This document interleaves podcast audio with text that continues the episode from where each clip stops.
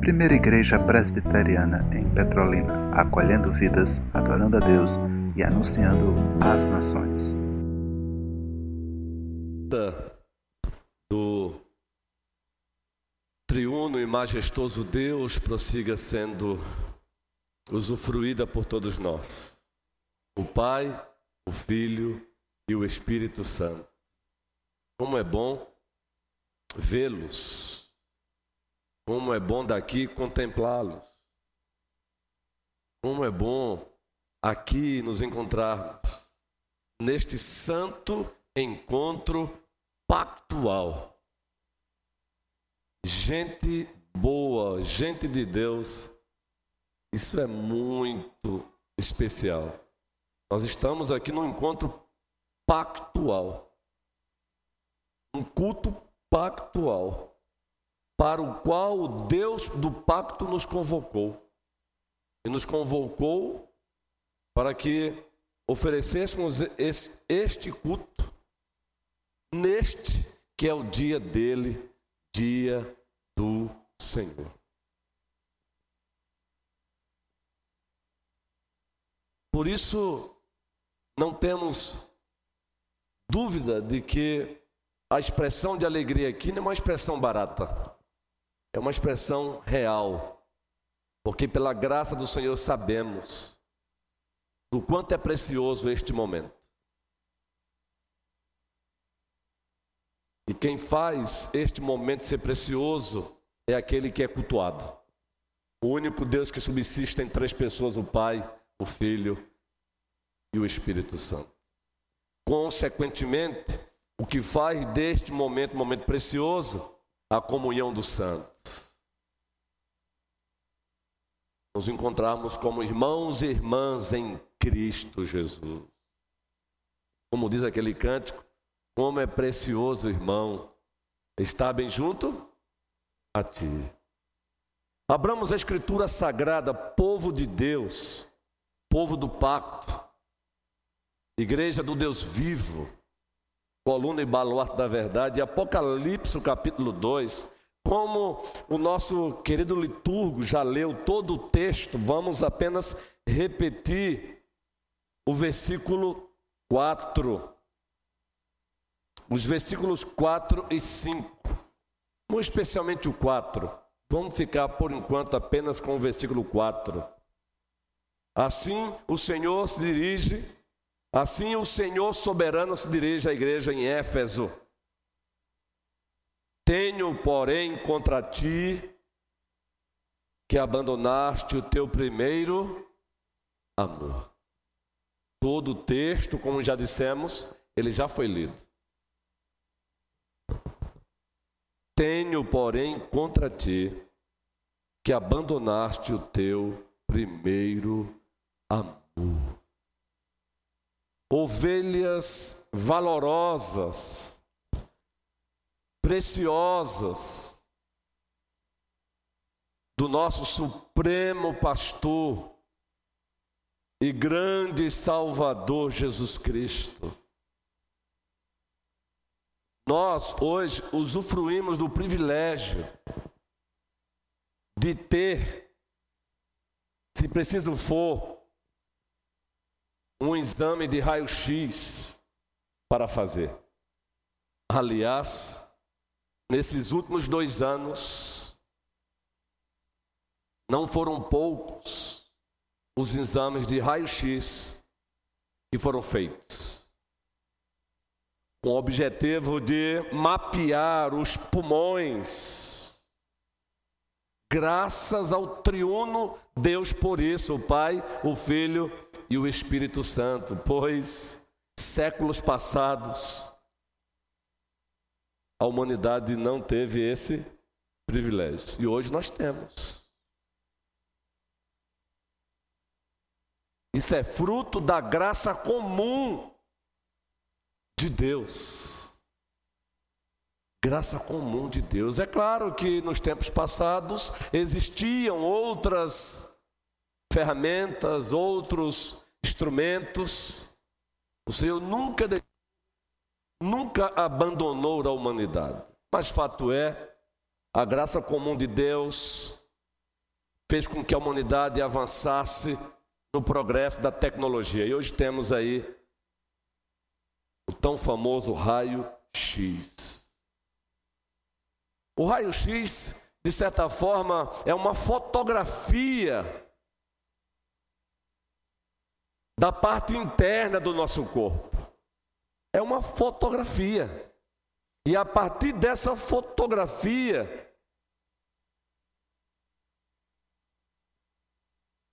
acaba detectando corpos estranhos no corpo.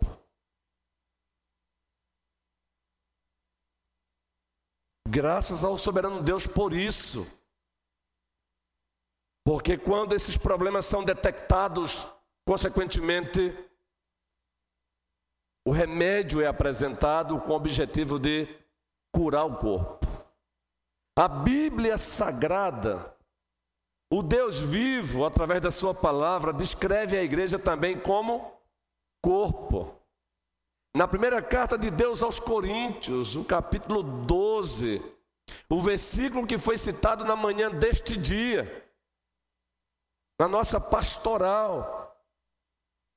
Lá, Paulo, movido pelo soberano Espírito Santo, ele descreve a igreja como corpo de Cristo Jesus. E como corpo, a igreja também é, é claro, um organismo vivo. E todo organismo vivo se encontra sujeito a enfermidades. Não é diferente com a igreja. A igreja é um organismo vivo, como o corpo de Cristo Jesus. Daí perguntamos: como então detectar as enfermidades da igreja, que é o corpo de Cristo, um organismo vivo, gerado pelo Espírito Santo, mantido pelo majestoso Espírito Santo? Como detectar as muitas enfermidades da igreja? Ora, ninguém melhor do que o próprio dono dela para fazer isso. Ninguém melhor do que o nosso Senhor e Salvador Jesus Cristo para detectar as enfermidades da sua igreja. E ele não erra. Ninguém melhor do que ele pelo aquilo que ele é. E no Salmo 139, todos nós citamos esse salmo com muita frequência.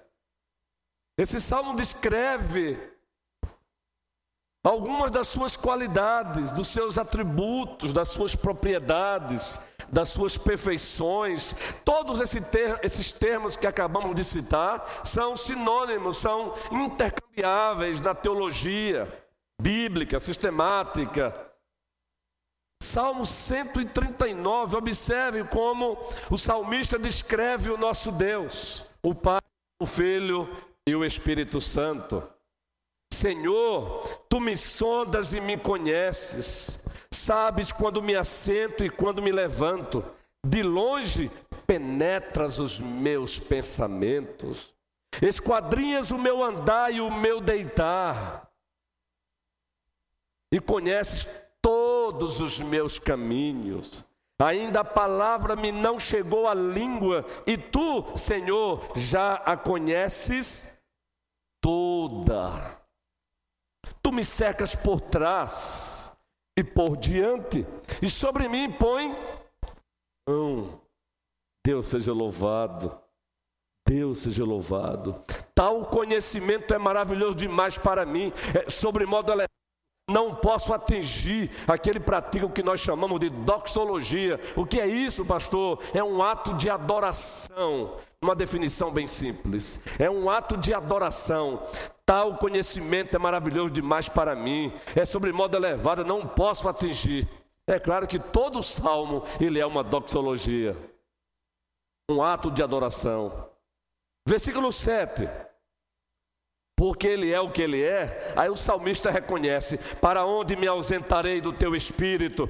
Para onde fugirei da tua face? Se subo aos céus, lá estás. Se faço a minha cama no mais profundo abismo, lá estás também. Se tomo as asas da alvorada e me detenho nos confins dos mares, ainda lá me haverá de guiar a tua mão e a tua destra me susterá. Se eu digo as trevas com efeito me encobrirão e a luz ao redor de mim se fará noite, até as próprias trevas não te serão escuras. As trevas e a luz são a mesma coisa. Assim que o salmista, impulsionado pelo Espírito Santo, a terceira pessoa da Santíssima Trindade, é assim que ele descreve Deus. Então ninguém melhor do que ele para detectar e detectar com perfeição as enfermidades da igreja, as deficiências da igreja, as rachaduras da igreja, os desencontros, no seu ser e no seu fazer. Ninguém melhor do que ele, porque ele tem os olhos como chama de fogo. Apocalipse, permaneça com a Bíblia aberta. No primeiro capítulo, e já foi lido também pelo liturgo. Apocalipse, o primeiro capítulo, o versículo 14, faz parte de um trecho da Escritura que descreve o Cristo glorificado, o nosso Cristo glorificado. E observe uma das características dele, do nosso Rei, do nosso Senhor, do nosso Supremo Pastor Jesus Cristo. Versículo 14: A sua cabeça e cabelos eram brancos como alva lã, como neve, os olhos como chama de fogo, os olhos como chama de fogo. Nada, nada escapa a esses olhos que nos, é apresenta, nos são apresentados aqui como chamas de fogo. Ele prescruta tudo e todos. Ninguém melhor do que ele para fazer um exame da sua igreja, da igreja que é o seu corpo. Ninguém melhor do que ele, porque ele anda com a igreja. É assim também que João, no Apocalipse, movido pelo Espírito Santo, diz: observem ainda, primeiro capítulo do Apocalipse, versículos 12 e 13. Voltei-me para ver quem falava, falava comigo, porque alguém estava falando com João, o apóstolo, lá na ilha de Patmos. Claro, estando na ilha de Patmos, ele foi tomado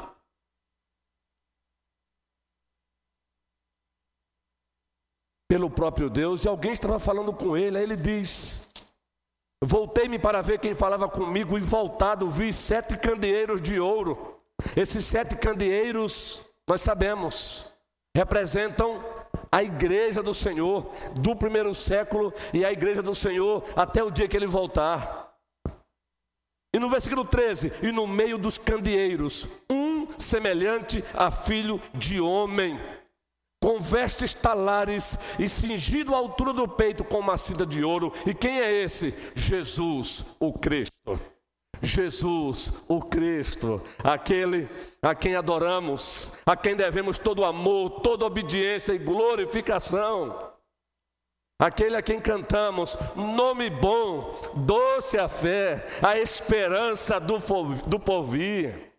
Nome bom, doce a fé, a esperança da, do povir. Ele anda no meio da igreja. Ele está com a igreja, ele anda no meio da igreja. Foi ele que prometeu: Eis que eu estou convosco todos os dias, até a consumação dos séculos. Ninguém melhor do que ele para fazer um perfeito raio-x da igreja. E ele fez isso no primeiro século. E esse raio-x continua vigente, válido até hoje. Ele é infalível. Ele fez um raio-x das sete igrejas da Ásia Menor. E ele enviou esse raio-x a sete igrejas da Ásia Menor. Apocalipse, o primeiro capítulo, o versículo 11, também já foi lido aqui. Para compreender a partir do versículo 10: Achei-me em espírito no dia do Senhor, e ouvi por detrás de mim grande voz, como de trombeta, dizendo: O que vês, escreve em livro, e manda a sete igrejas. Manda esse raio-x para sete igrejas. Éfeso, Esmirna, Pérgamo, Tiatira, Sardes, Filadélfia e Laodiceia. Ele fez um raio-x da sua igreja. Das sete igrejas da Ásia Menor. E com o propósito de que esse raio-x ultrapassasse séculos e se transformasse num raio-x para todas as igrejas, em todas as épocas, até que ele volte. Agora observe, meus irmãos, a estrutura desse raio-x que Cristo fez da sua igreja. E continua fazendo. Observe a estrutura. Nós encontramos nesse raio-x que nos é apresentado no capítulo 2 do Apocalipse de Jesus Cristo, na revelação de Jesus Cristo, a seguinte estrutura desse raio-x. Primeiro, ele se dirige à igreja através da sua liderança. Isso é maravilhoso. O Senhor que levantou líderes para a sua igreja, Ele também valoriza esses líderes. Tanto trazendo à tona, destacando os privilégios como as suas responsabilidades.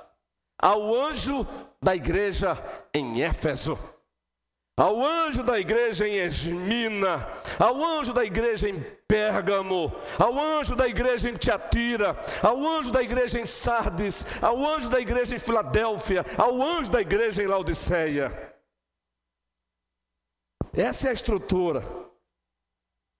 Ele dirige a igreja através da liderança que ele mesmo constituiu. Atos 20 e 28. Paulo se dirige aos presbíteros da igreja de Éfeso assim: Olhai por vós e por todo o rebanho, sobre o qual o Espírito Santo vos constituiu bispos. A igreja precisa ter esse entendimento. Quem levanta presbíteros na igreja? Primeiramente é Deus. A igreja apenas os reconhece através de uma eleição na sua AGO, Assembleia Geral Ordinária. A igreja apenas os reconhece através de votos, mas quem levanta os presbíteros na igreja é o Espírito Santo de Deus, e aí tem implicações para todos nós.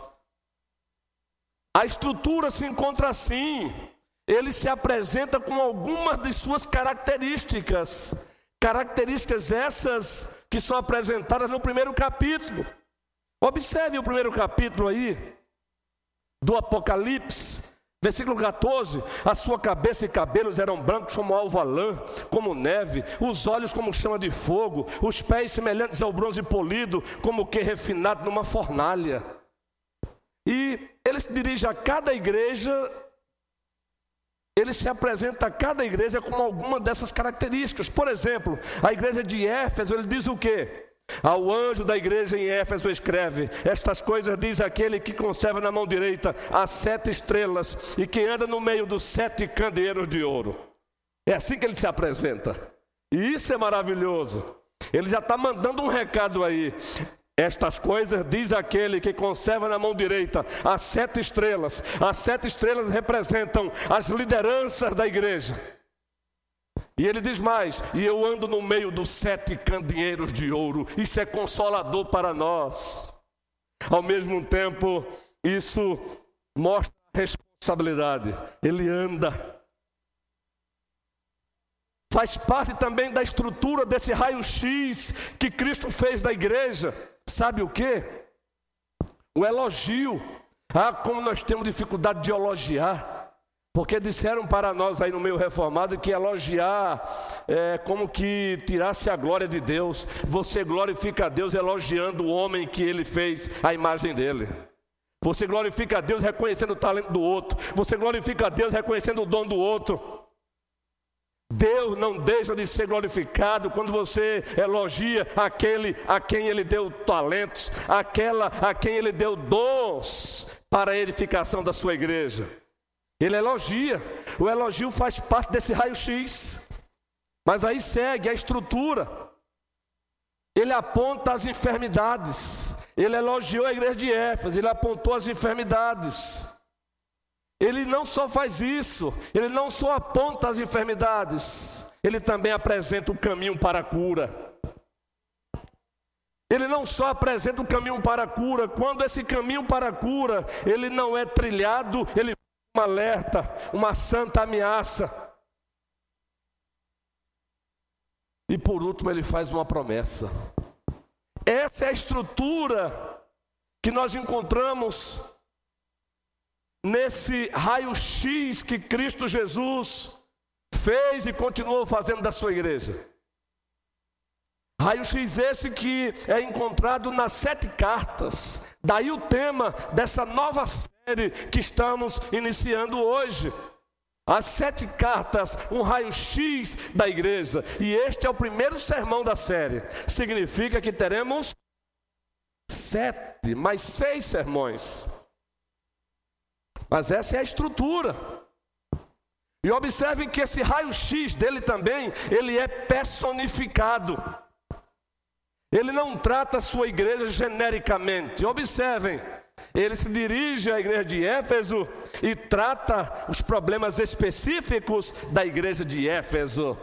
Ele se dirige à igreja em e trata os problemas específicos da igreja em. Assim em Pérgamo, assim te atira, Sate, Filadélfia, Laodiceia. Louvado seja o seu nome, porque ele nos conhece pelo nome. Ele não nos trata por atacado. Ele não nos trata por atacado. Isso é bom demais, gente. Ele se relaciona comigo pelo nome, Luiz Onilson, meu servo, minha ovelha. Então, o raio-x dele é personificado. E aí tem uma lição para nós como pastores. Não podemos uniformizar o mesmo tratamento para a ovelha A, o mesmo tratamento para a ovelha B. Não, cada um tem os seus problemas diferentes. E precisamos também tratá-los com esse, com esse cuidado, com essa personalização. O problema da ovelha A é diferente do problema da ovelha B, e precisamos atentar para isso. E temos como exemplo o próprio mestre da igreja, o próprio Rei Jesus Cristo.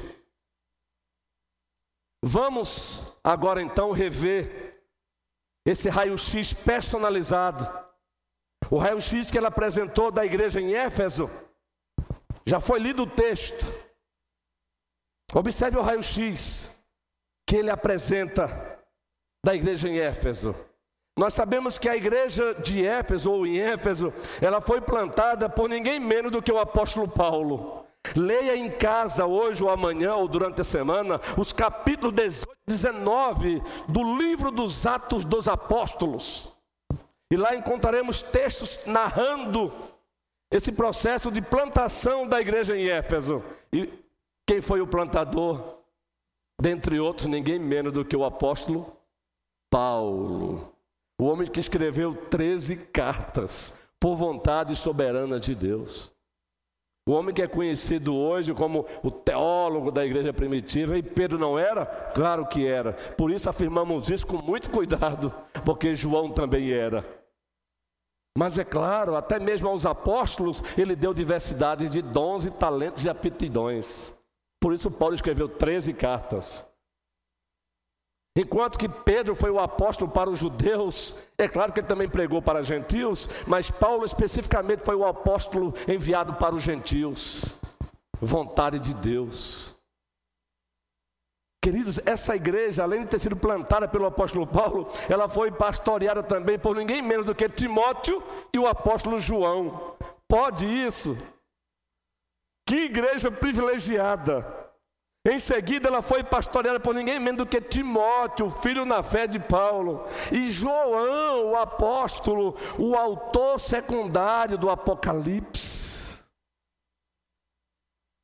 Essa igreja foi bem doutrinada e como ela foi doutrinada. Abra sua Bíblia no livro dos Atos dos Apóstolos, no capítulo 20. E Paulo está aqui fazendo um discurso de despedida aos presbíteros da igreja. E ao fazê-lo, observe o que ele compartilha conosco, Atos 20. Atos 20, a partir do versículo 24. Assim se encontra a palavra do Senhor. Porém, nada considero a vida preciosa para mim mesmo. Aqui é Paulo fazendo um discurso de despedida contanto que completa a minha carreira e o ministério que recebi do Senhor Jesus para testemunhar o evangelho da graça de Deus. Ora, eu sei que todos vós, em cujo meio passei, pregando o reino, não vereis mais o meu rosto. É aqui é despedida. Agora, observe, gente. Portanto, eu vos protesto no dia de hoje que estou limpo do sangue de vocês. Como assim, Paulo? Aí ele vai dizer: por que, que ele se encontrava com as mãos limpas do sangue da igreja em Éfeso? Versículo 27. Porque jamais deixei de vos anunciar todo desígnio de Deus. Por isso eu estou limpo do, do sangue de vocês. As minhas mãos não estão sujas do sangue de vocês. Se algum problema acontecer doravante, o Senhor não cobrará de mim, porque eu jamais deixei de vos anunciar todo o conselho de Deus, toda a doutrina de Deus. Isso é um exemplo para nós, colegas presbíteros, colegas pastores, colegas bispos, ainda que haja uma diferença, regentes e docentes. Mas é isso que a Bíblia, é assim que a Bíblia nos chama, presbíteros, pastores e bispos. Que exemplo, hein? Um pastor poder dizer: Eu estou limpo, as minhas mãos estão limpas do sangue de vocês, porque eu jamais deixei de pregar a verdade aqui e toda a verdade. Meus irmãos, a igreja de Éfeso, a semelhança da igreja na Galácia, ou a igreja dos Gálatas, ela estava caminhando bem. É o que diz lá Gálatas 5,7: Vós corrieis bem. O que vos impediu de continuar? Ou de continuardes? Se aplica à igreja de Éfeso. Estava caminhando bem, mas a semelhança da igreja da Galácia, ela deixou de caminhar bem. Aí entra o raio-x propriamente personalizado e dirigido à igreja de Éfeso. Já falamos aqui que ele se dirige à igreja através da liderança, ao anjo da igreja de Éfeso. Fica uma lição para a igreja. Nós temos extremos hoje, quando o assunto é liderança. Ou superestimam a liderança, colocando-a onde não deveria, ou subestimam a liderança, distratam como não deveriam. Mas o próprio dono disse ao anjo da igreja de Éfeso, meus irmãos, o próprio dono da igreja, ele reconhece a liderança da igreja dele. Aí ele prossegue. Como já dissemos, ele descreve uma das suas características.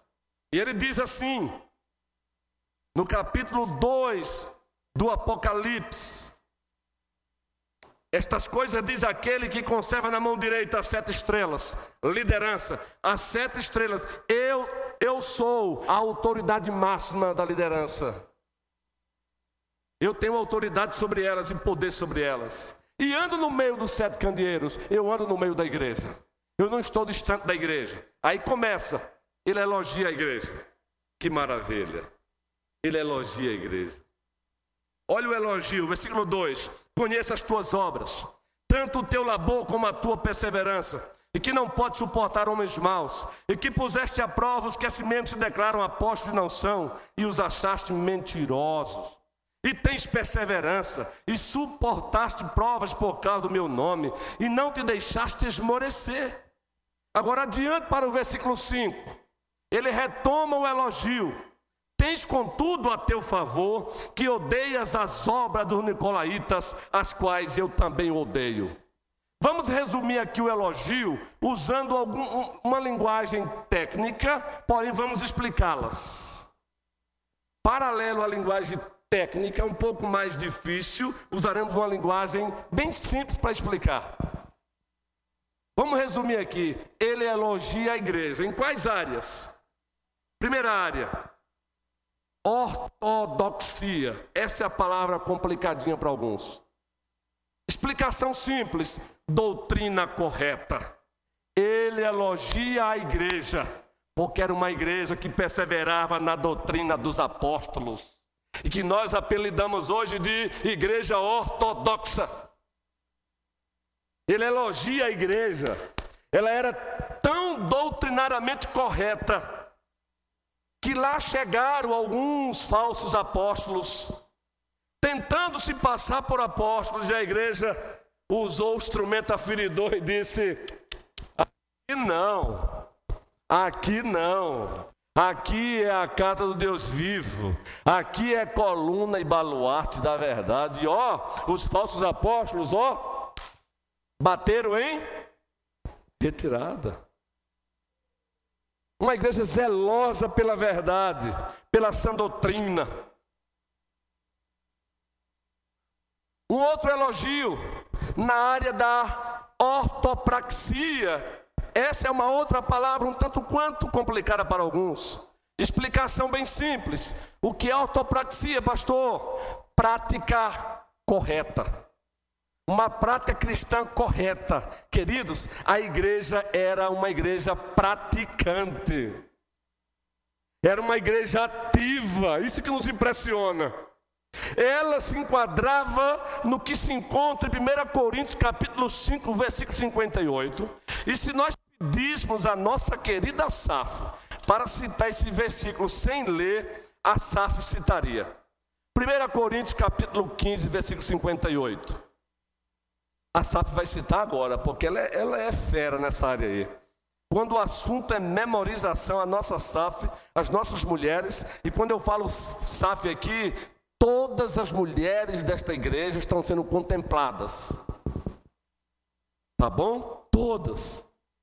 E, consequentemente, aquelas também que nos visitam nesta noite, são membros de outras igrejas, mas também são servas do Senhor. 1 Coríntios 15, 58, o que é que diz aí? Todas as mulheres poderiam ler o texto, por favor? Somente as mulheres.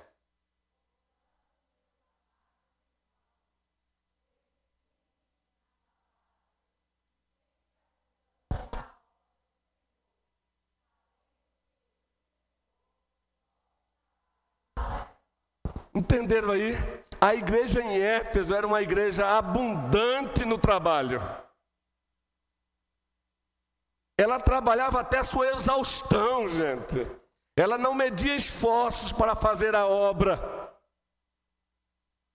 Então ele elogia a igreja na sua ortodoxia, doutrina correta, doutrina bíblica, doutrina apostólica. Ele elogia a igreja na sua ortopraxia, prática correta. E aí dentro dessa ortopraxia existe ética, moral, era uma igreja moralmente correta. Diz o texto, ele elogia a igreja, porque ela não suportava homens maus. Isso é ética, isso é moral cristã, sem os legalismos. Ele elogia a igreja, olha, vocês não toleram homens maus.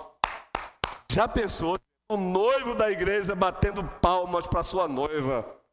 Parabéns. A prova é tanto que ele toma o elogio no versículo 6 da sua moral, da sua ética, do seu caminhar em retidão, em honestidade. Observe aí Apocalipse 2:6.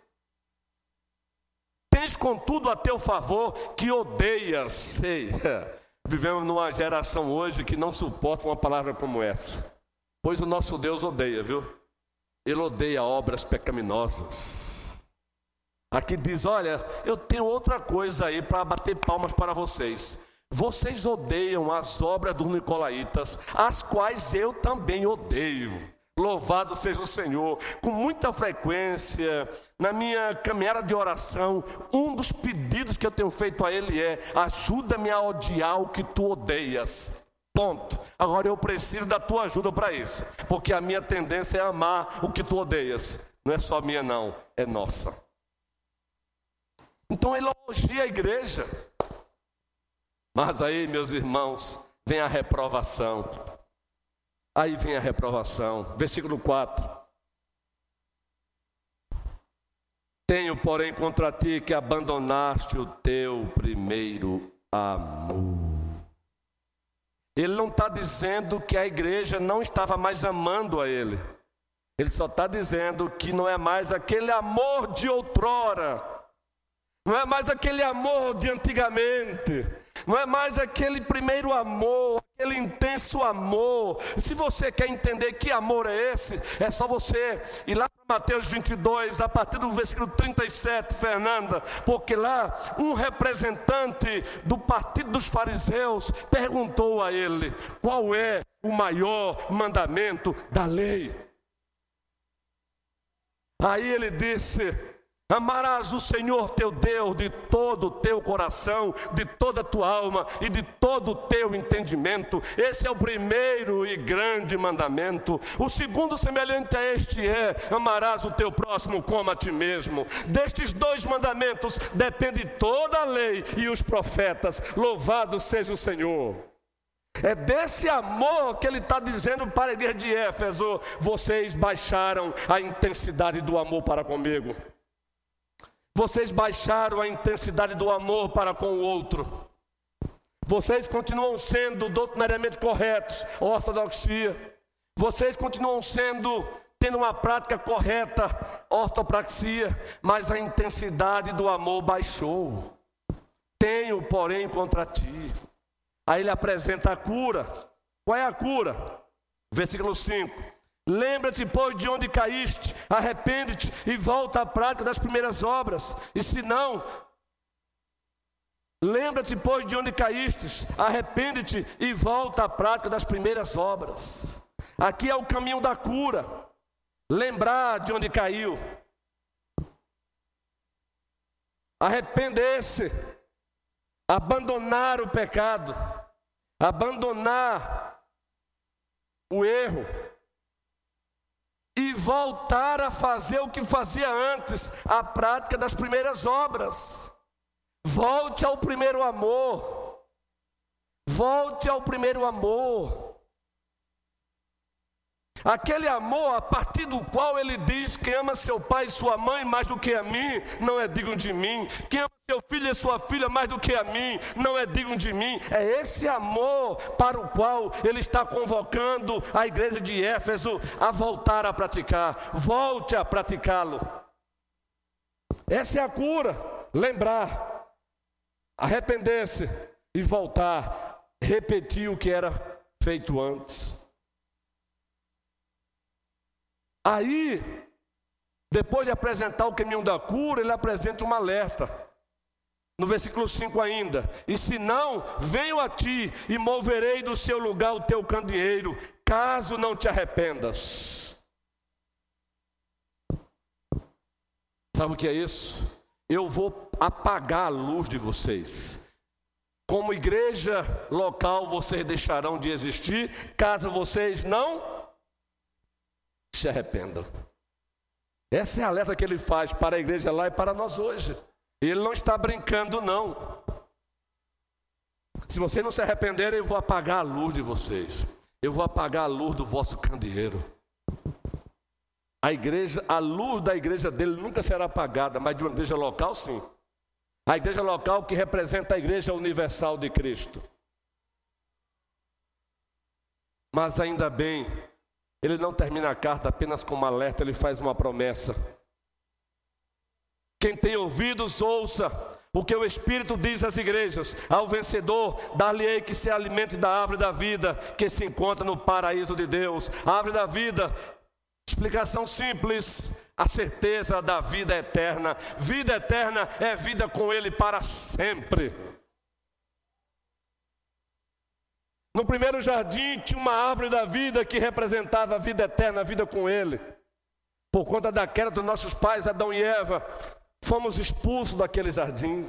Mas há uma promessa de um jardim, de um novo jardim. Apocalipse 22, estamos caminhando para o jardim celestial e lá teremos a árvore da vida.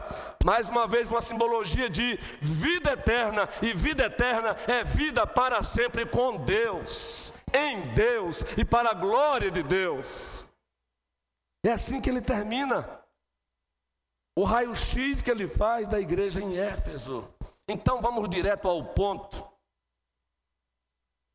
Ela tinha ortodoxia, como já dizemos, ela tinha doutrina correta, mas, observe, queridos, mas uma intensidade baixa de amor. Analisemos isso então. Analise você como cristão individualmente e analisemos nós como igreja. Nós temos ortodoxia?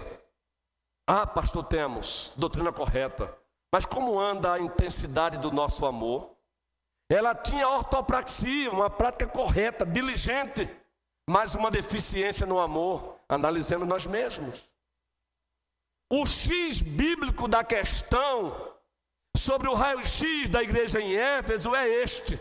O triuno Deus, o Pai, o Filho e o Espírito Santo, ele quer, ele tem prazer numa igreja ortodoxa, numa igreja que tem uma doutrina correta que é dele, mas com uma alta intensidade de amor, ortodoxia com amor.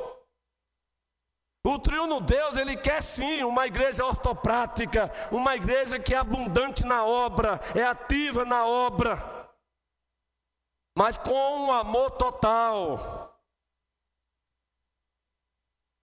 E é o que estava faltando na igreja de Éfeso. Estava tendo ortodoxia, doutrina correta, mas uma baixa intensidade de amor. Estava tendo uma prática diligente, correta, mas um amor deficiente. Ele quer sim uma igreja ortodoxa, mas com amor, uma igreja ortoprática, mas com amor, doutrina correta com amor, prática correta com amor. Uma ortodoxia, doutrina correta regida pelo amor, e um amor supervisionado pela ortodoxia, pela doutrina, porque também estamos na geração de um amor falsificado. Hoje estão querendo forçar a igreja a aceitar práticas pecaminosas em nome de um tal amor. E jamais aceitaremos esse tal amor que não tem nada a ver com o amor de Deus.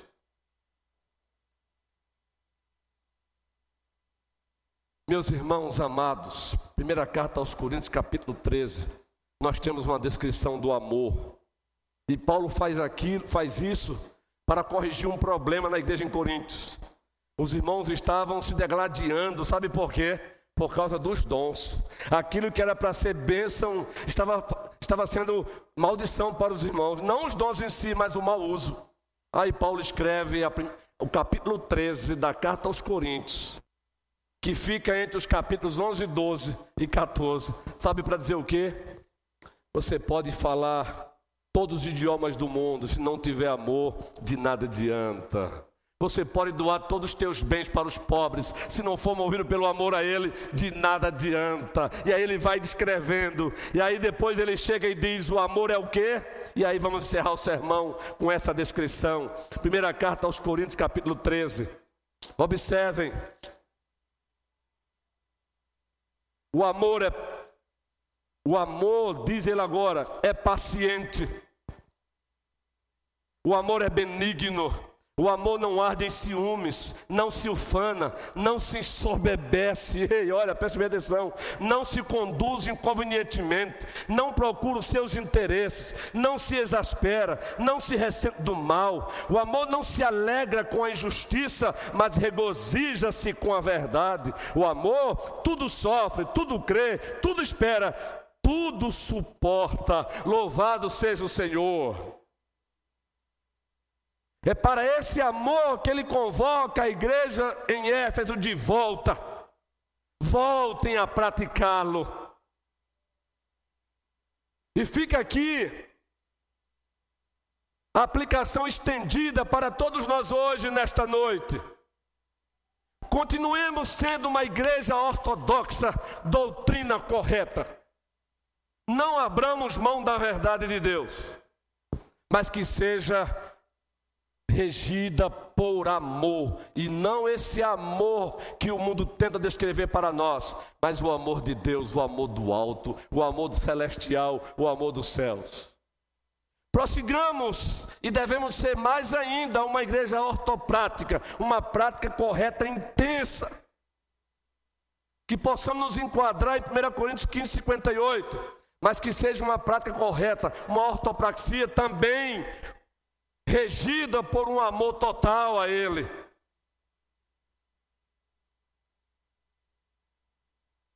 É isso que ele quer também da primeira igreja presbiteriana em Petrolina ou de Petrolina. E com essa promessa maravilhosa de que um dia voltaremos para o seu perfeito jardim. Estamos caminhando para o jardim celestial de Deus, o novo céus e a nova terra. Segundo Pedro capítulo 3, nós aguardamos novos céus e nova terra onde habita a justiça. Agora preste bem atenção. A igreja é, é, é o corpo. Nesse corpo tem muitos membros. Ele quer uma igreja ortodoxa, doutrina correta, mas com amor. Já dissemos aqui, vai repetir de novo, pastor Vô, porque eu vou fazer uma aplicação agora bem pessoal, bem personalizada. Ele quer uma igreja ortoprática, prática correta, mas com uma intensidade alta de amor, amor total. Agora preste bem atenção. Esta igreja é feita de membros. Essa alta intensidade de amor que Ele quer de nós esse amor total que Ele exige de nós.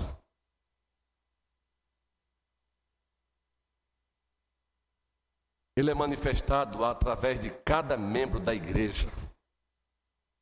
Então não adianta ficar aqui cobrando do outro quando você mesmo talvez não, não esteja praticando. Esse alto amor tem que começar por mim, Luiz Ronildo de Souza, por você. Porque a nossa tendência é ficar agora olhando para o outro o outro, porque o outro, porque o outro. Ei, a responsabilidade começa com você. Eu, mas o tu é igual ao nós. Do contrário, vamos ser objeto daquela censura de Cristo. Hipócrita, porque vê tu o argueiro no olho do teu irmão e não reparas na trave que há no teu. Tira primeiro o argueiro do teu olho e depois vai lá e ajuda, não é para humilhar, não, é ajuda a tirar a trave que se encontra nos olhos do teu irmão. Até isso é ajuda. Vivemos na gera, na, numa geração de alguns cristãos que gostam de propagar o pecado nos outros, e agora na, na era das redes sociais, e querem fazer isso se passando por Luteros. Lutero nunca fez umas besteiras dessa. E querem fazer isso e passando por João Calvino. João Calvino nunca praticou esse tipo de imaturidade. Tira primeiro a trave que se encontra nos teus olhos. Depois Ajude a tirar os argueiros que se encontram nos olhos do teu irmão. Isso é comunhão dos santos. Isso é igreja que tem ortodoxia com a alta intensidade de amor. Isso é igreja que tem ortopraxia, prática correta, regida por um amor total. Aí sim, uma igreja assim, ela vai cantar aquele canto que diz: Se isso não for amor, a igreja toda.